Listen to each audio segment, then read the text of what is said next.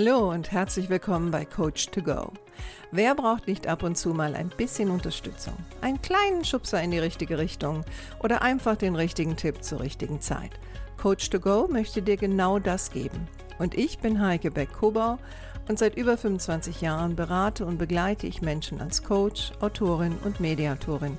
Und ich würde mich sehr freuen, wenn ich auch dein Wegbegleiter sein darf. Hallo, schön, dass du da bist. Folge 109. Und heute wieder mal ein Thema aus meiner kleinen Unterrubrik Eure Fragen. Also Fragen, die mir gestellt werden, entweder im Coaching oder in Seminaren. Und die Frage, die ich heute mitgebracht habe, lautet, wie werde ich klarer in meiner Rolle als Führungskraft? Und da gibt es natürlich viele Wege dahin zu kommen. Ich möchte heute in dieser Folge ein, euch ein Konzept oder dir ein Konzept vorstellen aus der themenzentrierten Interaktion. Die themenzentrierte Interaktion ist ein Konzept, das wurde entwickelt von einer Frau namens Ruth Kohn, also C-O-H-N. Kannst du vielleicht mal gucken, wenn dich das interessiert. Und die hat etwas entwickelt, neben vielen anderen Dingen, das nennt sich das TZI-Dreieck. Und das TZI-Dreieck kann man auf viele Dinge anwenden. Also wie jedes Dreieck hat es drei ähm, Achsen. Und die eine Achse ist das Thema oder die Arbeitsaufgabe. Das zweite ist das Ich, also die Person, um die es geht. Ähm, dritte, dritte Punkt ist die Gruppe, das Wir. Und dann gibt es um dieses Dreieck herum, das musst du dir so vorstellen wie ein Kreis, ne? also ein Dreieck in einem Kreis. Und der Kreis nennt sich die Umwelt oder der Globe. Und wenn ich das jetzt mal anwende auf ähm, eine Führungskraft, dann ist das Thema natürlich ähm, die, die Führungsaufgabe, die dir übertragen wurde oder du, die du übernommen hast. Das Ich bist natürlich dann du. Und die Gruppe sind deine Mitarbeiter.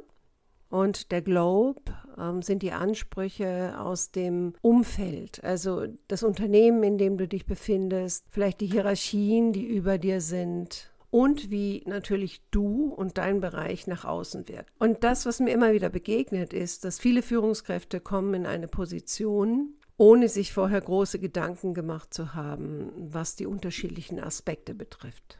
Manche haben vielleicht ähm, vorher ein paar Weiterbildungskurse gemacht. Äh, da geht es natürlich um das Thema Aufgabe, Persönlichkeit, Zielgruppen und so weiter. Und trotzdem mache ich immer wieder die Erfahrung, ähm, selbst im Management-Studiumsbereich werden manche Sachen ausgegrenzt oder nicht besprochen oder nur rudimentär besprochen. Und deswegen möchte ich heute mal anhand dieses TZI-Dreiecks so ein bisschen aufdröseln, wie du dich vielleicht in deiner Rolle als Führungskraft klarer aufstellen kannst oder für dich erstmal klarer hast, was bedeutet das eigentlich? Und ähm, fangen wir mal mit dem oberen, der oberen Achse an, nämlich das Thema oder die Arbeitsaufgabe. Und das wäre ja in dem Fall die Führung.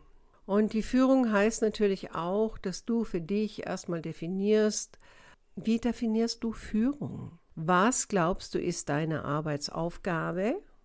Ja, also für was bist du angetreten? Und was ich immer wieder merke, wenigstens in dem Kontext, in dem ich mich bewege, ne, was ja nun mal Kliniken sind, da gibt es unterschiedliche Berufsgruppen. Und die eine Berufsgruppe, zum Beispiel die Ärzte, die hat für sich so, so ein klares Bild der Hierarchie, dem sie nachfolgt, also wo sie einfach sagt, na, ich fange ich fang als äh, PJler an, das wäre Arzt im Praktikum, werde dann zum Assistenzarzt, vielleicht Stationsarzt, äh, Facharzt, ähm, Oberarzt, irgendwann Chefarzt oder Ärztin, ist ja ziemlich egal. Auf jeden Fall gibt es da einen, einen vorgeschriebenen Weg, den man dann geht. So. Wenn man in der Verwaltung schaut, dann gibt es natürlich unterschiedliche Ebenen. Ne? Es gibt so etwas wie Sacharbeiter, Assistenten, Referenten und Abteilungsleiter, äh, Direktoren, Geschäftsführer und und so weiter. In der Pflege hätte man halt die normale Pflegekraft, Teamleitung, Stationsleitung. Mittlerweile gibt es auch sowas wie Bereichsleitung oder Abteilungsleitung. Dann gibt es vielleicht Klinik, Pflegedienstleitung, Pflegedirektoren. Ja, das wäre so die Hierarchie da. Und in jeder Gruppe gibt es da halt unterschiedliche Stufen.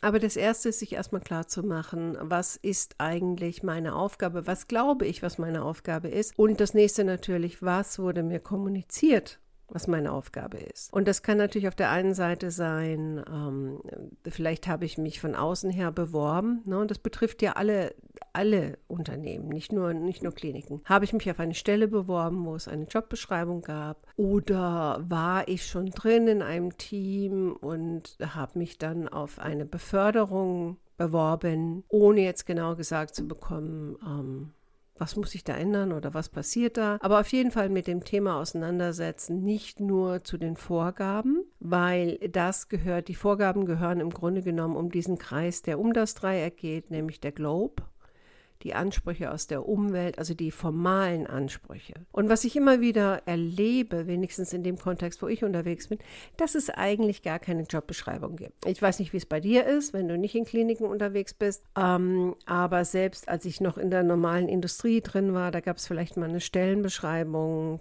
ja, in einer Anzeige, aber nicht in dem Bereich, wo ich dann letztendlich tätig war. Und das würde ja helfen, um eine Aufgabe zu definieren, um auch Führung zu definieren. Und was ich immer wieder erlebe, ist letztendlich, dass die Leute doch ziemlich allein gelassen sind, ähm, damit herauszufinden, was hat mein Vorgänger oder Vorgängerin gemacht? Gibt es vielleicht irgendwelche Leitfäden oder Dokumentationen? Wie definiere ich das? Was habe ich gelernt, was sind so meine persönlichen Ansprüche. Ne? Also das kann schon ein wenig Klarheit bringen. So, jetzt gehen wir zu, zu der Achse die Person, das Ich. Und da geht es natürlich auch um deine Persönlichkeit. Ja, also was sind deine Werte? die du in die Führung und in, in, in dein Team oder deine Gruppe oder deinen Verantwortungsbereich mit hineinbringen wirst, wirst und willst. Gleichzeitig ist es natürlich auch wenn man sich wirklich darüber im Klaren sein will, eine Auseinandersetzung damit, was sind meine Werte und in welchem Wertesystem bewege ich mich.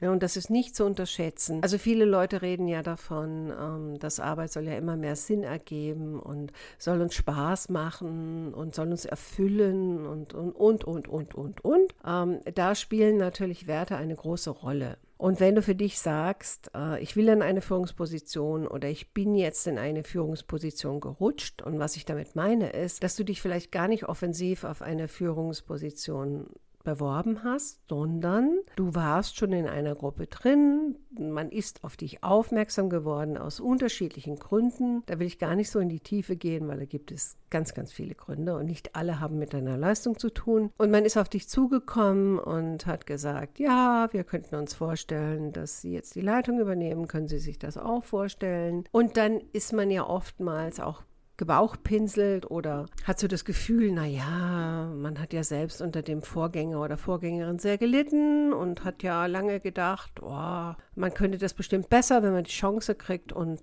dann macht man es halt. Ne? Andere bewerben sich auf eine Stellenanzeige, weil das, was in dieser Anzeige beschrieben wurde, sie anspricht. Oder sie sagen, ja, das entspricht mir in meiner Persönlichkeit. Aber da müsstest du natürlich erstmal für dich wissen, was macht denn deine Persönlichkeit aus?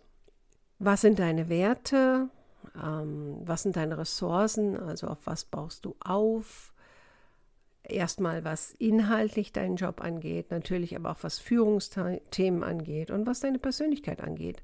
Was auch bedeuten würde, darauf zu achten, wann geschehen Grenzüberschreitungen.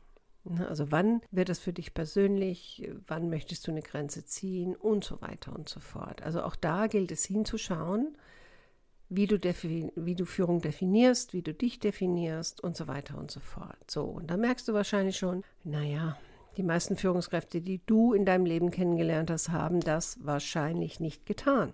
Aber es lohnt sich, diese Zeit zu investieren, weil du dann schneller erkennen wirst, wann deine Grenzen überschritten werden oder wann du dich ganz persönlich verzettelst in deinem Anspruch. Also dem Anspruch zu führen, dem Anspruch, den Mitarbeitern gerecht zu werden, dem Unternehmen gerecht zu werden und so weiter und so fort.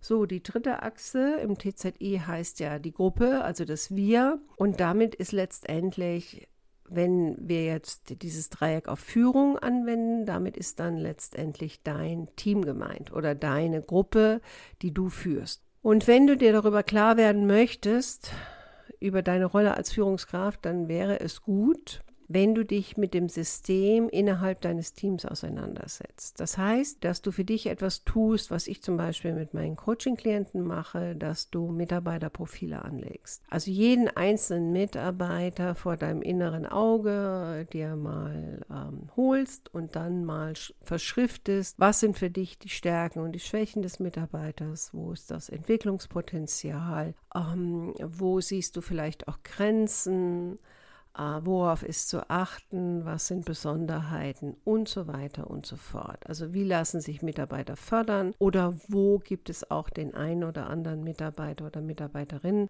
wo aus welchen Gründen auch immer es eher darum geht, Grenzen zu setzen als zu fördern. Ne? Also ich, umgangssprachlich würde ich jetzt auch sagen, die faulen Eier, ähm, die Leistungsschwachen, womit ich damit nicht die faulen Eier meine, aber leistungsschwach kann ja aus unterschiedlichen Gründen sein. Dazu gehört natürlich auch, wenn du schon in der Führungsposition bist, mal ähm, drüber nachzudenken, welche Erfahrungen hast du mit Mitarbeitern schon gemacht? In welche Schubladen hast du sie vielleicht gesteckt? Lohnt es sich, sie wieder rauszuholen oder nicht? Und so weiter und so fort. Was hast du von denen gehört? Zum Beispiel, wenn du erst neu ähm, die Gruppe übernommen hast. Das sind natürlich alles Aspekte, mit denen man sich auseinandersetzen sollte, wenn man eine Gruppe übernimmt und dann vielleicht auch so ein bisschen die Dynamiken, die in dieser Gruppe vorherrschen. Also ich selbst sehe mich auch als Systemexpertin und das heißt, dass ich immer schaue, selbst wenn es einen Problemfall gibt, so gibt es dann immer noch ein System, das ermöglicht, dass diese Person ein Problemfall ist.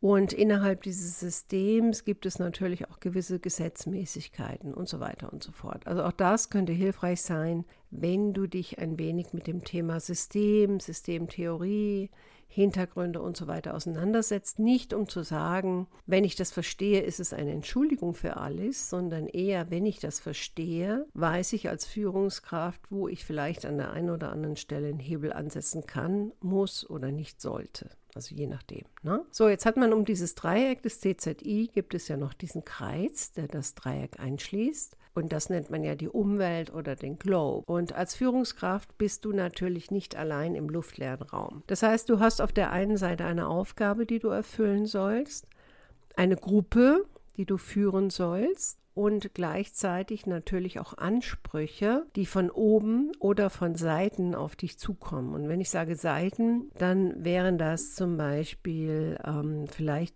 leitest du eine Schnittstelle zu unterschiedlichen Abteilungen. Also in der Industrie könnte das dann zum Beispiel sein, wenn du jetzt einen Produktionsbereich leitest, na, dann bist du natürlich auch eine Schnittstelle zum Vertrieb, du bist eine Schnittstelle zum Marketing und so weiter und so fort. Also du bist nicht allein in diesem luftleeren Raum. Wenn ich in meinem Kontext schaue, die verschiedenen Stationen oder Kliniken arbeiten interdisziplinär. Also heißt, die sind auch voneinander abhängig und es gibt natürlich auch in dem Kontext gewisse Hierarchien. Also auch du wirst wahrscheinlich einen Vorgesetzten oder eine Vorgesetzte über dir haben und vielleicht gibt es auch andere Reglements.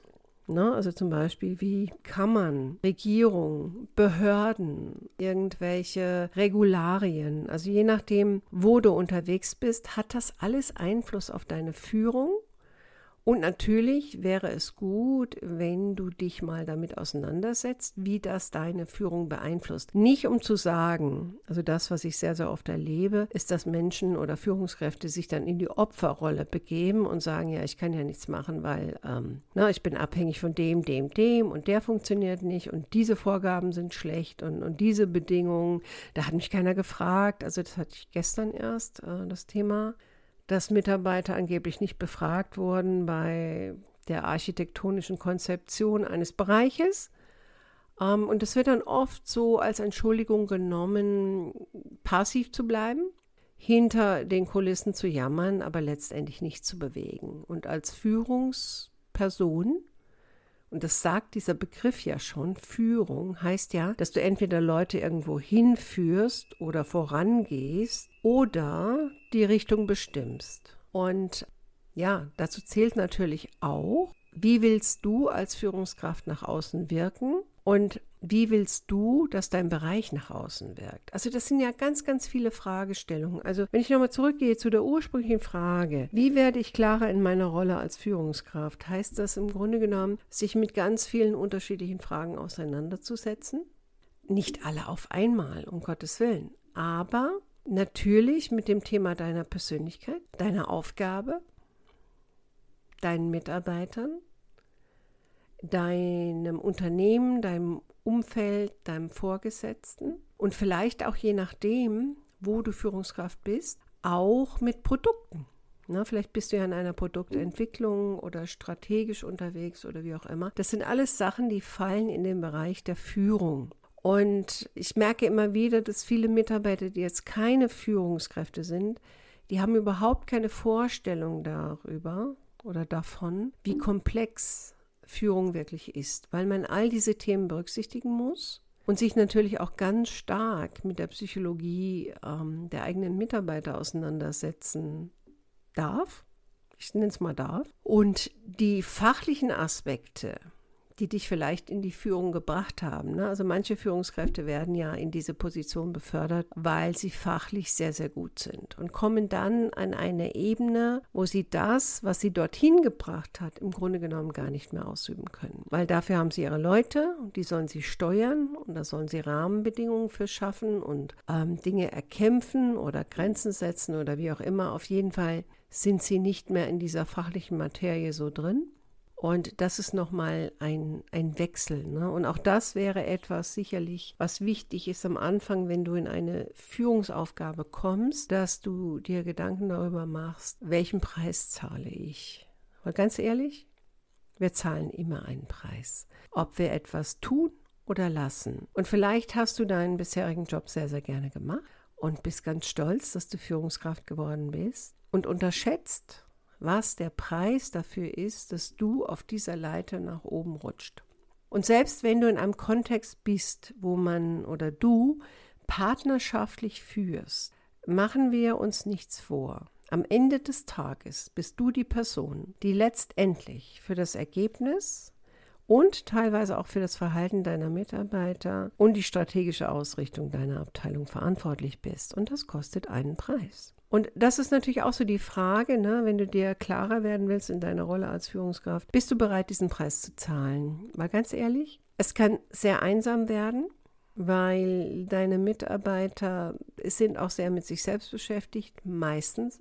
Die Personen auf gleicher Ebene wie du, da gibt es vielleicht auch sehr viel Konkurrenzempfinden und Animositäten.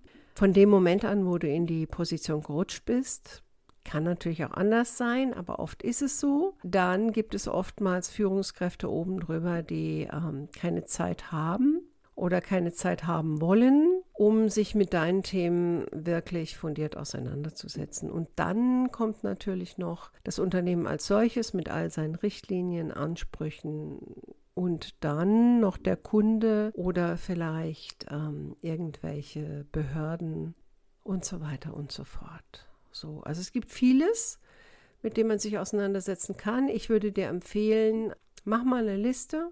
Was sind so Themen, wo du dich gerne mit auseinandersetzen möchtest? Fang nicht alle gleichzeitig an, sondern priorisiere sie und arbeite dich durch. Das wäre meine Empfehlung. Aber das Erste, was ich dir wirklich empfehlen würde, wenn du neu in der Position bist, dass du dich erstmal damit auseinandersetzt, was sich für dich als Person in deiner Arbeitsaufgabe und in deinem Rollenverständnis verändert. Jetzt, wo du Führungskraft bist. Also ich glaube, das ist ganz wichtig, weil das beugt gewissen Enttäuschungen vor und es, ähm, ja, es erhält auch Ressourcen das, also das merke ich immer wieder. Ne? Also viele gehen ganz naiv da rein, machen sich gar keine Gedanken und sie zerbrechen nicht, obwohl manche zerbrechen auch, aber sie kommen dann nicht damit zurecht, dass es so ganz anders ist, als sie sich vorgestellt haben. Aber wenn ich mit ihnen spreche, wenn man ganz ehrlich ist, hatten die gar keine Vorstellung. Die hatten einfach ein naives Gefühl von, ja, das wird ganz toll und ich schaffe das und alles wird gut und wir kommen voran und alle wollen in die gleiche Richtung wie ich. Und letztendlich ist Führung schon eine große Herausforderung. Und ich bin der Meinung, wir sind immer noch nicht an dem Punkt, wo wir flache Hierarchien haben, wo immer wieder jemand anders führt oder es gibt gar keine Führungskräfte. Und ich persönlich habe dazu auch eine ganz differenzierte Meinung. Vielleicht, weil ich aus einem, einer anderen Generation komme. Das frage ich mich in letzter Zeit öfter wenn ich diese ganzen neuen Arbeitskonzepte und Bedürfnisse der Generation Y und Z äh, und X sehe, da frage ich mich schon manchmal, vielleicht bist du auch zu alt dafür, keine Ahnung. Aber das, das gehört jetzt auch woanders hin. Also ich hoffe, ich konnte dir ein bisschen was mitgeben. Wenn du dir nur ein oder zwei Fragen davon rausziehst, denke ich, da kommst du schon weiter mit. Und zu dem Thema das TZI, Dreieck, also themenzentrierte Interaktion, aber im Netz wirst du ganz viel finden zum Thema TZI-Dreieck.